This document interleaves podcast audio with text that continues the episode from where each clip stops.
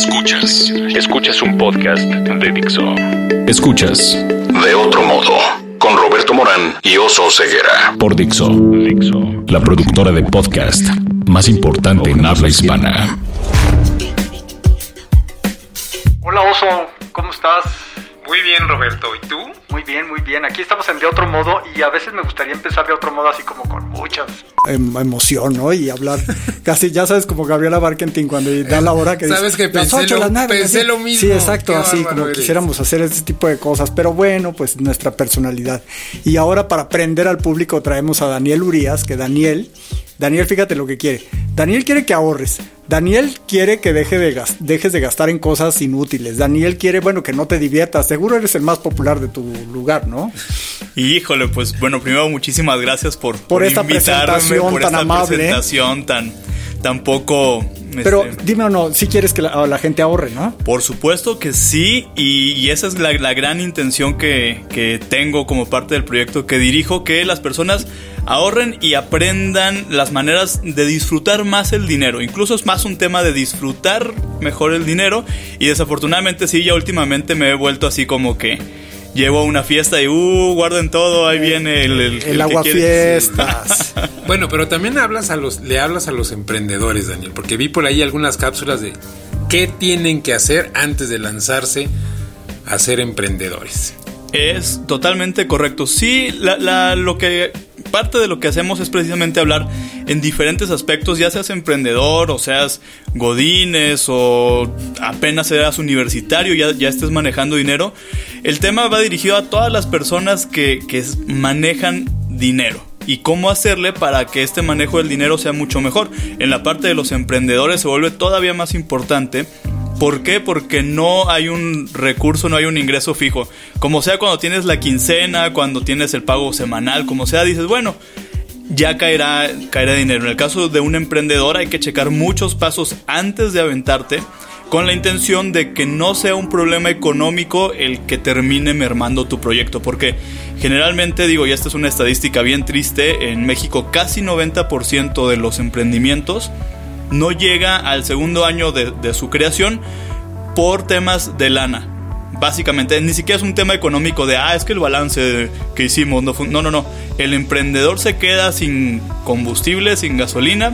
Porque no midió bien al principio porque cuánto no iba a necesitar, ¿no? Exactamente. Y algo que pasa, y digo, y esto alguna vez seguramente ustedes lo vivieron o conocen a alguien que, que le ha tocado vivirlo, que cuando nos cae dinero, nos sentimos como así sobrinos directos de Carlos Slim y empezamos a gastar más. En la quincena generalmente el gasto se incrementa.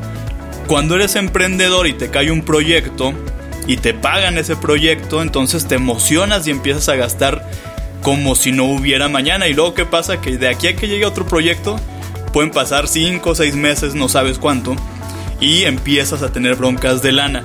Y obviamente te coquetea la posibilidad de decir, bueno, voy a buscar un trabajo de medio tiempo. Porque para que empiece a salir. Y entonces no le estás dedicando los recursos. A ver, vamos, antes de llegar más adelante, que ya nos está regañando Daniel ahorita de que hoy como emprendedores no hacen bien los cálculos. No, se lo digo con todo. todo con todo el amor. Y, con toda la empatía desde, desde mi lado también de, de, emprendedor, créanme, los entiendo y también la riego gacho a veces. Porque ahorita estábamos platicando antes de entrar al podcast que Daniel pues es millennial, ya en la rayita de, los millennials, ya más que ya son los, los, gran, los maduros, entonces ahí lo ven los demás millennials como el Yoda, ¿no? De las finanzas.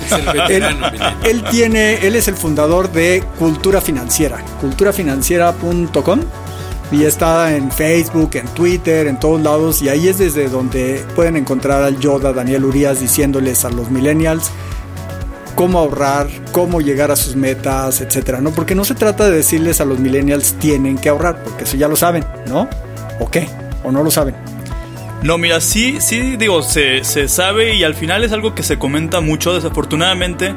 Digo, y un breve paréntesis ahorita que dices lo de Yoda, creo que voy a, ponerme mi nuevo alias, va a ser como Yo Daniel o algo así. Ah, es una buena oportunidad. Pero ¿qué es lo que, lo que pasa con el tema de del ahorro. Yo decía que hace poquito en un tweet que, publicamos, decía, lo, raro debería de ser no ahorrar. Pero muchas veces vemos el tema del ahorro como, ah, no manches, este vato es bien codo y es bien agarrado y, y no, no, no dispara ni en defensa propia y hay un montón de cosas. Y a veces confundimos la parte de administrarnos bien con la tacañería, que son dos temas totalmente diferentes. Lo decíamos ahorita al inicio, ahorrar y administrarte bien es, aprender a disfrutar mejor tu dinero. Y yo siempre he dicho, ok, ¿qué, preferiría quien nos está, escuchando? tomarte este, cinco fines de semana unas cervezas en el bar de tu colonia o cambiar esos cinco fines de semana de cervezas en el, en el barrio por un fin de semana, uno solo, en la playa con tu cervecita. Entonces muchas veces vamos eh, cambiando estos proyectos un poquito más grandes de ahorro, que los podemos disfrutar un montón, por pequeñas recompensas de todos los días. Este estímulo inmediato de, ah, este, me quiero premiar un chocolate, me quiero premiar este, unos taquitos, quiero darme un reconocimiento porque hoy fui a trabajar, un elotito en la noche. Son un montón de gustos pequeños que a la larga cuando lo sumamos en un año te puedes dar cuenta que suman 10, 10 mil pesos, 20 mil, 25 mil pesos de puros pequeños gustitos que si nos organizáramos pudiéramos tener unas experiencias de vida extraordinarias, lo decíamos como un viaje. Justo esta explicación que acaba de dar Daniel es lo que van a encontrar. Por eso se llama cultura financiera. Cultura es con doble O. Con doble O, de, que está chido, suave. Que está cool. Está cool. Me acuerdo cuando yo decía, está cool. Nadie dice cool, no es cool decir eso. Ya, ya, ya, ya es cool. No. Ya, ya es cool. O, a lo mejor en Navojoa, Sonora, donde es aquí el señor, es súper cool. Pero bueno, eh, justo eh, así es como explica Daniel en su... Por, lo pronto en, en Twitter vi muchas cosas y muchas recomendaciones porque desde Ve a la cena y saca las dos latas más viejas que tengas y cómetelas. O sea, de, ese tipo. Pues sí, Roberto, si no, de todos modos las vas a tirar. Entonces, este tipo de recomendaciones son las que van a encontrar en su hilo eh, de Twitter. Eh, de todo tipo, desde cómo, cuánto tienes que ahorrar, cómo puedes ser un mejor emprendedor, cómo tienes que administrar tu alacena de la cocina, etcétera, etcétera, ¿no? Eso de la alacena está impresionante, es decir, te estás dando todo el tiempo pequeñas recompensas y vivimos en la época de las pequeñas recompensas porque en el teléfono pones cualquier posteo y ya estás buscando el like, ¿no? Y vuelves a abrir el teléfono a ver cuántos le, pusieron like a lo que acabas de decir. Ya te dieron un pequeño premio y entonces estás perdiendo tu tiempo en lugar de tener una gran diversión, irte a, no sé, a snorkelear, estás teniendo pequeños premiecitos como con ese like en Facebook, con ese like en Twitter, porque ya perdiste tu tiempo, ¿no? Sí. Y así es lo mismo con el dinero, ¿no? O, con ir al súper y comprarte esas latas que luego nunca vas a abrir. Sí, y, lo que sucede también, y esto tiene mucho que ver con la parte de, de la planeación, es que no, no planeamos incluso las cosas que a veces nos, nos interesan o que queremos así con gran fervor. Y yo cito siempre un ejemplo cuando me toca dar pláticas o, talleres sobre este tema, es la parte de viajar. Todo mundo o una gran, gran parte de la población siempre trae ahí la espinita de, viajar a algún destino exótico. No sé ustedes, a ver, díganme, así lugar más exótico. Cuetzalan. Por ejemplo, he ido. he ido, pero está en Puebla, está padre. Bueno, la verdad también quiero ir a Israel. Y también, ah, bueno, Israel está más exótico que Cuetzalan, está aquí como que un poquito más a la. Yo también luego saco el ejemplo de Topilejo o de Tres Marías o cosas por el estilo que es a, veces tristemente lo que en mi caso sonorense, Ciudad Obregón puede ser un buen destino, pero estos destinos exóticos que muchas veces los conocimos porque veíamos películas de niños, etcétera, que nos enamoramos de ellos. No sé, Vietnam, Israel, este Marruecos. Marruecos, todos estos lugares que dices, no manches, es que yo. Y vas a Israel y luego te das cuenta que lo que tuviste de chico de Israel eran puros sets de películas, ¿no? claro. Que viste los 10 mandamientos. La pasión de Cristo. y pensabas que allá iba a ser. Pero entonces, ¿qué, ¿qué pasa? Nos la pasamos anhelando visitar alguno de estos lugares. Japón también es muy frecuente, me ha tocado así como eh, un caso recurrente. Siempre queremos viajar a esos lugares, pero todo se queda en, el anhelo. No nos atrevemos a bajar esto a una meta financiera. Y también hay que recordar que toda nuestra vida, digo, suena bien materialista y bien gacho, pero al final muchas de las cosas importantes que queremos realizar en nuestra vida están vinculadas al dinero. Viajar, comprar una casa, iniciar un negocio propio, estudiar un posgrado, y todo toma tiempo y dinero. Oye, ¿sabes qué? Una, un argumento que siempre le dicen a la gente, que, que, muy frecuentemente le dicen a la gente que habla de finanzas personales es, ay, ¿cómo te pones a hablar de finanzas personales en un país donde hay tantos pobres, donde hay tantas, tan pocas oportunidades, donde el 60% de la población no tiene acceso a la seguridad social, bla, bla, bla, bla, bla? Pero cuando te pones a hablar de fitness, nadie te dice, ¿por qué te pones a hablar de fitness en un país donde el 70% se tiene sobrepeso y todo el mundo se inscribe al gimnasio? ¿Por qué pasa esto, no? ¿Por qué, por qué con el, dinero así de, ay, es que el ambiente no me va a dejar? Ahí digo, y ese es un tema, cada persona lo, lo vivirá de un, de un de un modo distinto. Es un tema cultural arraigadísimo hablar de dinero. Sí te lo dicen así de ay, cómo te pones en ese capitalismo. Sí, hay un tema, digo, especialmente donde yo lo noto muchísimo y, que se puede hacer un contraste interesante es en el tema de las parejas y el manejo del dinero en pareja.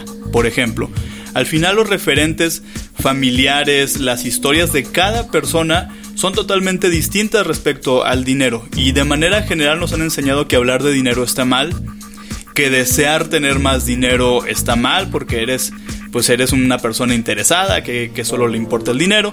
Y, todas estas porque los ricos son malos. Sí y hay muchas preconcepciones negativas respecto a la parte económica exactamente y, mientras menos digo incluso si nos remontamos y ahorita que hablabas del tema de, de los diez mandamientos y estas películas que tienen que ver con, con religión la Biblia muchas veces nos ha hablado de este tema de que tener dinero es malo y ahí les, nada más les dejo esta máxima que muchos conocen, que dicen que es más fácil que un camello pase por el ojo de una aguja a que un rico entre al reino de los cielos. Entonces vamos viendo un montón de temas de, de que tener dinero está mal y que eres pues también digno de, de, glorias futuras. Tener dinero está mal, pero gastarlo no, ¿verdad? es correcto. Y, pasa mucho también la parte, ahorita lo que decías, que si vivimos en un país donde desafortunadamente un gran porcentaje de la población tiene ingresos muy bajos, hablar de personas que están en pobreza extrema es, es un tema ahí sí donde no pudiéramos hablar de ahorro porque las necesidades básicas o fundamentales son encontrar la alimentación del día a día. Sin embargo, vayámonos más adelante en temas de, ingresos y hay personas que a lo mejor no les vamos a pedir que ahorres 10 mil pesos al mes, pero si tú en tu vida a lo largo de un año logras ahorrar 2 mil pesos en todo un año para con eso pagar parte de tu cena navideña y no endeudarte o comprar tus regalos, esos 2 mil pesos hacen toda la diferencia. ¿Dónde está el, tema? Y esto lo, decíamos ahorita al inicio. Yo les llamo gastos vampiro. Tradicionalmente se conocen como gastos hormiga. Para mí está más sexy decirles gastos vampiro. Porque son gastos que... Que te están chupando. Sin que nos demos cuenta, nos empiezan a chupar dinero. Y persona que quieras tiene estos gastos y son gustos, que también regresamos a esa parte, que nos damos todos los días que no son indispensables para la vida. Si yo me como un elotito todos los días, de lunes a domingo, y me dejara, renunciara de esos siete elotes semanales, renunciara a tres, mi vida sigue exactamente igual, hasta voy a tener menos este colesterol y cosas así. Y la diferencia la puedo ahorrar. Y esos pequeños ahorros pues semanales. Lo pones con mayonesa con. Eh, y chile del que pica y. Oye, pero un ejemplo más, digo, más allá del elote, o sea, el pan dulce, ¿no? O, la, o el refresco que te echas en la comida. Ah, no, no, y deja tú el de la comida. Hay uno buenísimo que ese también, quienes nos, nos vayan a o nos estén escuchando, se van a identificar o van a conocer a alguien. Este típico refresco de la tarde, tu coquita porque se te bajó la presión. Dice, ah, es que soy de presión baja, voy no es cierto, o sea, digo, y está bien, a lo mejor si eres de presión baja, mejor ve al doctor en lugar de echarte tu coquita. Hay un montón de estos gastitos que si los suplantáramos y veámoslo al revés, en lugar de hacer tantos gastos pequeñitos a lo largo de un año, que se convierten en unas cantidades, en unos gastos enormes, veámoslo entonces a empezar con pequeños ahorros diarios. Y créanme que funciona perfectamente. Este es el, el, ahorro vampiro. Yo solito me voy quitando diario todas las monedas que tenga, todo el cambio que tenga, 10, 15, 20 pesos que me sobraron del día. Y órale, va una alcancía. Evidentemente, digo, y esto ya se puede ver después. Primero hay que adquirir el hábito y el gusto por ahorrar. Ya cuando yo llego emocionado de, hoy me dieron cuatro monedas de 10 pesos, no manches, ya fue el mejor día de ahorro Ya una vez que ya, ya te habituaste y que lo ves como una práctica que te enriquece y que te divierte y con la cual tienes un compromiso, ya luego puedes ir viendo que ese dinero... Que te enriquece y te divierte ahorrar, ¿no? De ver así está la cultura financiera. Oye, y cuando... Eh, tiene que ver mucho con información. También tú lo que haces es darle información a la gente en todos tus canales. Y ahí hay algunos temas bien importantes. Y hace poco causaste polémica porque se te ocurrió hablar en un programa de televisión al que vas sobre el Infonavit. Y todas las, las, las personas que tienen acceso al Infonavit tenemos el, la leve esperanza de algún día poderlo usar. Y ahí este, ese es donde uno necesita ese tipo de información. Así dinos rapidísimamente qué, qué podrías decir de cómo aprovechar los instrumentos financieros que tenemos a nuestro alcance. No sé, el Infonavit, de lo que, los créditos de los bancos, las tarjetas de crédito. Pues mira, para quienes tienen hoy la fortuna de trabajar bajo un esquema de prestaciones, en donde tienen Infonavit, tienen Seguro Social, por lo tanto tienen Afore, que esto también es importante. Quien quiera que hoy trabaje eh, suscrito al IMSS o al ISTE, en automático tiene Afore, no es opcional, no es que yo decida tenerla o no. Entonces sí tienen Afore, si no saben en dónde están, busquen en qué Afore se encuentran, porque al final alguien está decidiendo por ustedes. Es decir, si yo no la elijo, me mandan ahí a alguna. Entonces, chequenlo todas las personas que hoy coticen a un sistema de seguridad social en su trabajo, si tienen Afore. Es importante que la conozcan. La parte del Infonavit y de repente se puede volver polémico el Infonavit. ¿Por qué? Porque eh, la esencia por lo cual nace es para que las personas cuyos ingresos son muy bajos tengan la oportunidad de adquirir una vivienda. Ahí sí, en este caso hay una tasa de interés en el Infonavit con sueldos abajo de 12 mil pesos mensuales que puede ser buena. ¿Cuál es el tema que se tendría que checar en Infonavit? Que el monto de la mensualidad que a mí me va a tocar pagar una vez que le pedí prestado al Infonavit se va a ir incrementando año con año. Por lo tanto, de repente tenemos casos de personas que pidieron 300 mil pesos hace 5 años y hoy su deuda es de 1.300.000. Así, por ejemplo. Entonces hay que checar. Y, digo de manera general porque nos tendríamos así que tomar aquí un rato totote para hablar a detalle de todo. Prepárense bien, por eso ya vino aquí dos veces Fernando Sotogey a hablarnos sobre... Uy, no, Fernando, no, no, no, un saludo a Fernando que se pone bien, bien, este así directo cuando hay que hablar del tema de Infonavit. Fernando, digo, qué mejor él para platicar de esto.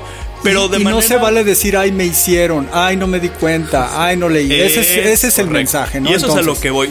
De manera general, cuando yo voy a contratar un servicio financiero, un crédito, y especialmente en la parte de, créditos, tengo que ser sumamente cauteloso de conocer qué es lo que estoy contratando.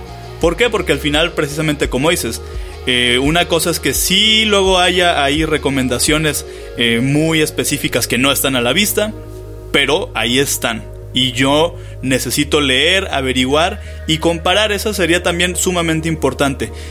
Hay que comparar los bancos frente al Infonavit. Sí son una opción competitiva y eso hay que decirlo. Y también hablando en específico de créditos al consumo como una tarjeta de crédito, también ya cada vez, afortunadamente en México, tenemos un montón de opciones bien competitivas. Entonces, sí hay créditos que te cobran 200% de interés anual y existen porque hay personas que los siguen contratando. Entonces hay que comparar. Oye, justo hablando de comparaciones, Luis, eh, una vez, perdón, Daniel, ya que tienes la el ahorro. Lo estás comparando con algún Luis. con Luis. Ya que seguiste los consejos de Daniel y tienes el dinero ahorrado, hiciste un ejercicio bien interesante de, a ver, si yo hubiera tenido 2.500 pesos y los meto a Microsoft, yo como oso ceguera voy y meto mi dinero a la bolsa y se los meto a Grupo Maseca, Microsoft y al SEA. A Uber no, por favor. Bueno, no, no ahora.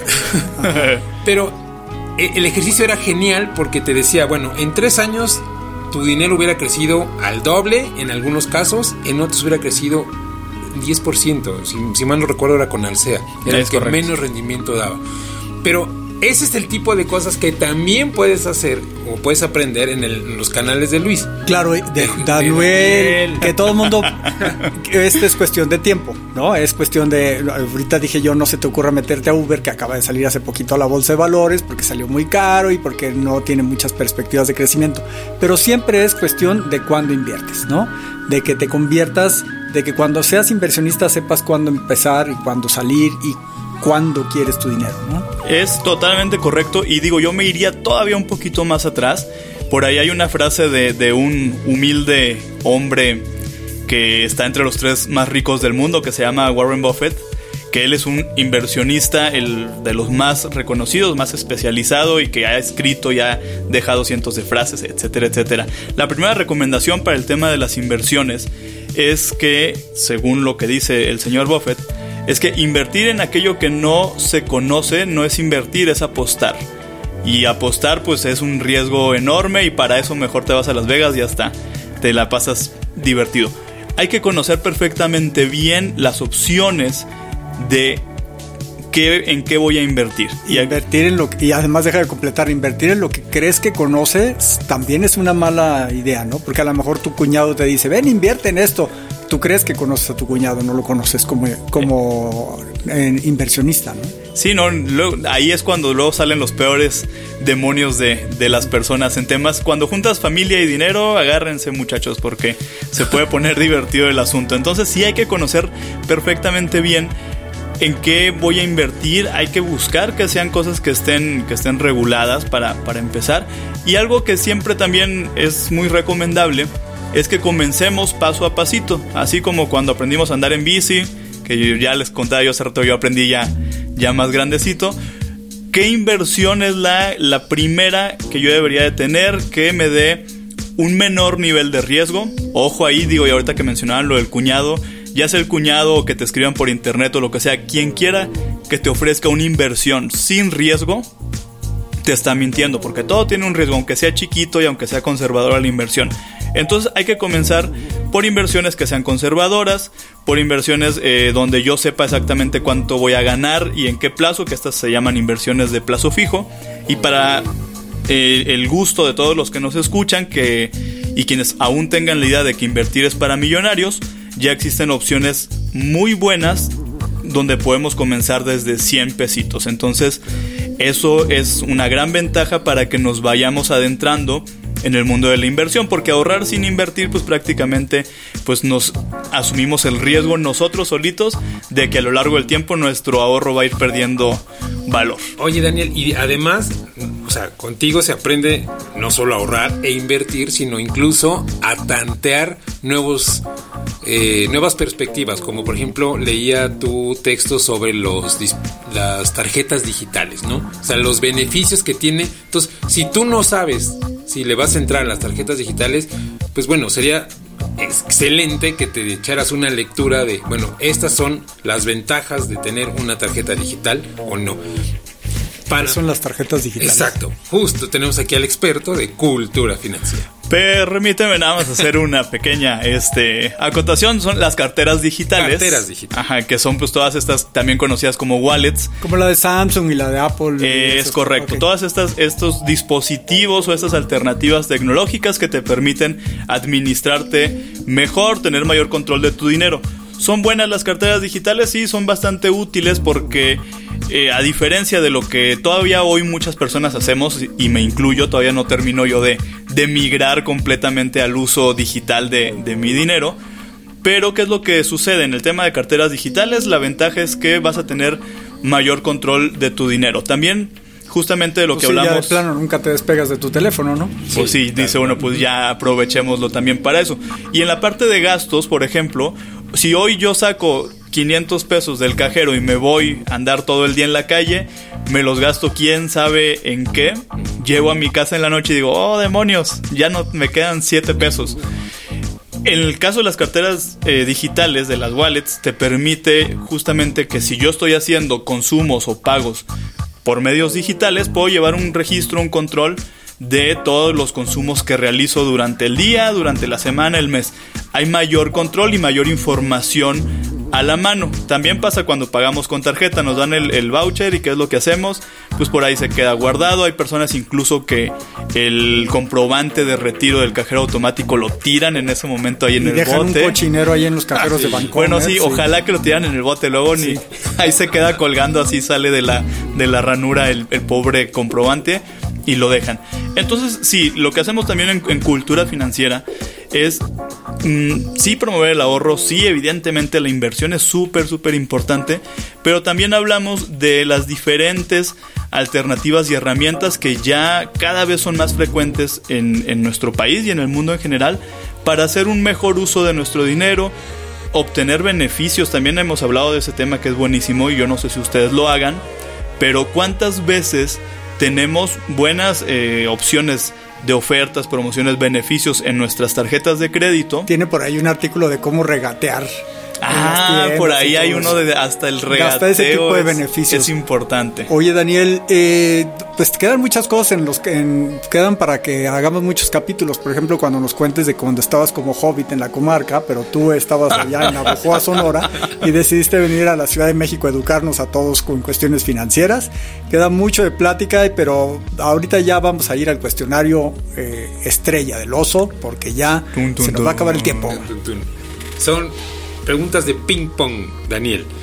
¿Tu palabra favorita? Es Querétaro. Órale. ¿Tu palabra menos favorita? Espero que sea por cuestiones turísticas. Truza. Qué feo. ¿Qué te prende creativamente, espiritualmente? Es el campo, la montaña, me encanta. ¿Qué no te prende?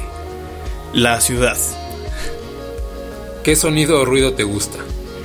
Las gotas de agua cayendo, así que en un vaso es como eso. ¿Qué sonido ruido no te gusta? Eh, el sonido que todavía hacen en algunas pantallas, ese zumbido así como que apenas así se alcanza a escuchar. ¿Qué otra profesión intentarías? Mercadólogo. ¿Qué otra profesión no intentarías? Eh, policía. Tú no podías decir que contador, ¿eh? así que estaba bien. ¿Cuál es tu grosería favorita? ¿Así ya de plano? Vénganos. Mm, híjole, eso me da un poco de pena, pero. Verga. ¿Cuál es tu modo de transporte favorito? Eh, caminar, me encanta caminar. ¿Tu primer recuerdo de la infancia? Eh, un Nintendo que me regalaron como a los 4 años, 5. Digo, ahorita sí, el que primero me vino ahorita a la mente es eso te hace millennial, aunque lo niegues. Qué bárbaro. Yo, Daniel, por favor. Yo, Daniel. Pues sí, este fue Daniel Urias, sonorense, del sur de, del estado. ¿Cómo sabes de geografía? Yo no sé, nunca he sabido dónde está Navajo. No, porque me lo dijo ah, él. qué bueno, sí. Es, que, yo, voy con... ¿Sabes qué? No, sí sé, porque sé que Naco está al norte y sabía que ah. Navajo está, porque mi tía era de Naco. Sonora. Nacosari, para quienes no, lo dominan, no vayan a pensar que es un, municipio despectivo. no, y este, ya, ya, no, ya no es despectivo. Gracias, Daniel, por venir. Este es de otro modo. Estamos en Dixo.com, estamos en la tienda de Apple, aunque no es tienda, pues en la aplicación de podcast de Apple. Vero debería tener un micrófono para que no nos dijera nada más desde allá. También estamos en Spotify. ¿Y en dónde más? www.dixo.com. Y tú estás en todos lados, en cultura financiera, estás en Twitter, pero es cultura con doble O. Bueno, claro, lo conocen a él Cultura financiera, Facebook, Twitter, Instagram, YouTube, ahí me encuentran en LinkedIn como Daniel Urias. Y en www.culturafinanciera.com. Gracias. Gracias. Bye. Dixo presentó De otro modo, con Roberto Morán y Oso Ceguera. La producción de este podcast corrió a cargo de Federico del Moral. Coordinación. Verónica Hernández. Verónica Hernández. Producción general. Dani Sadia.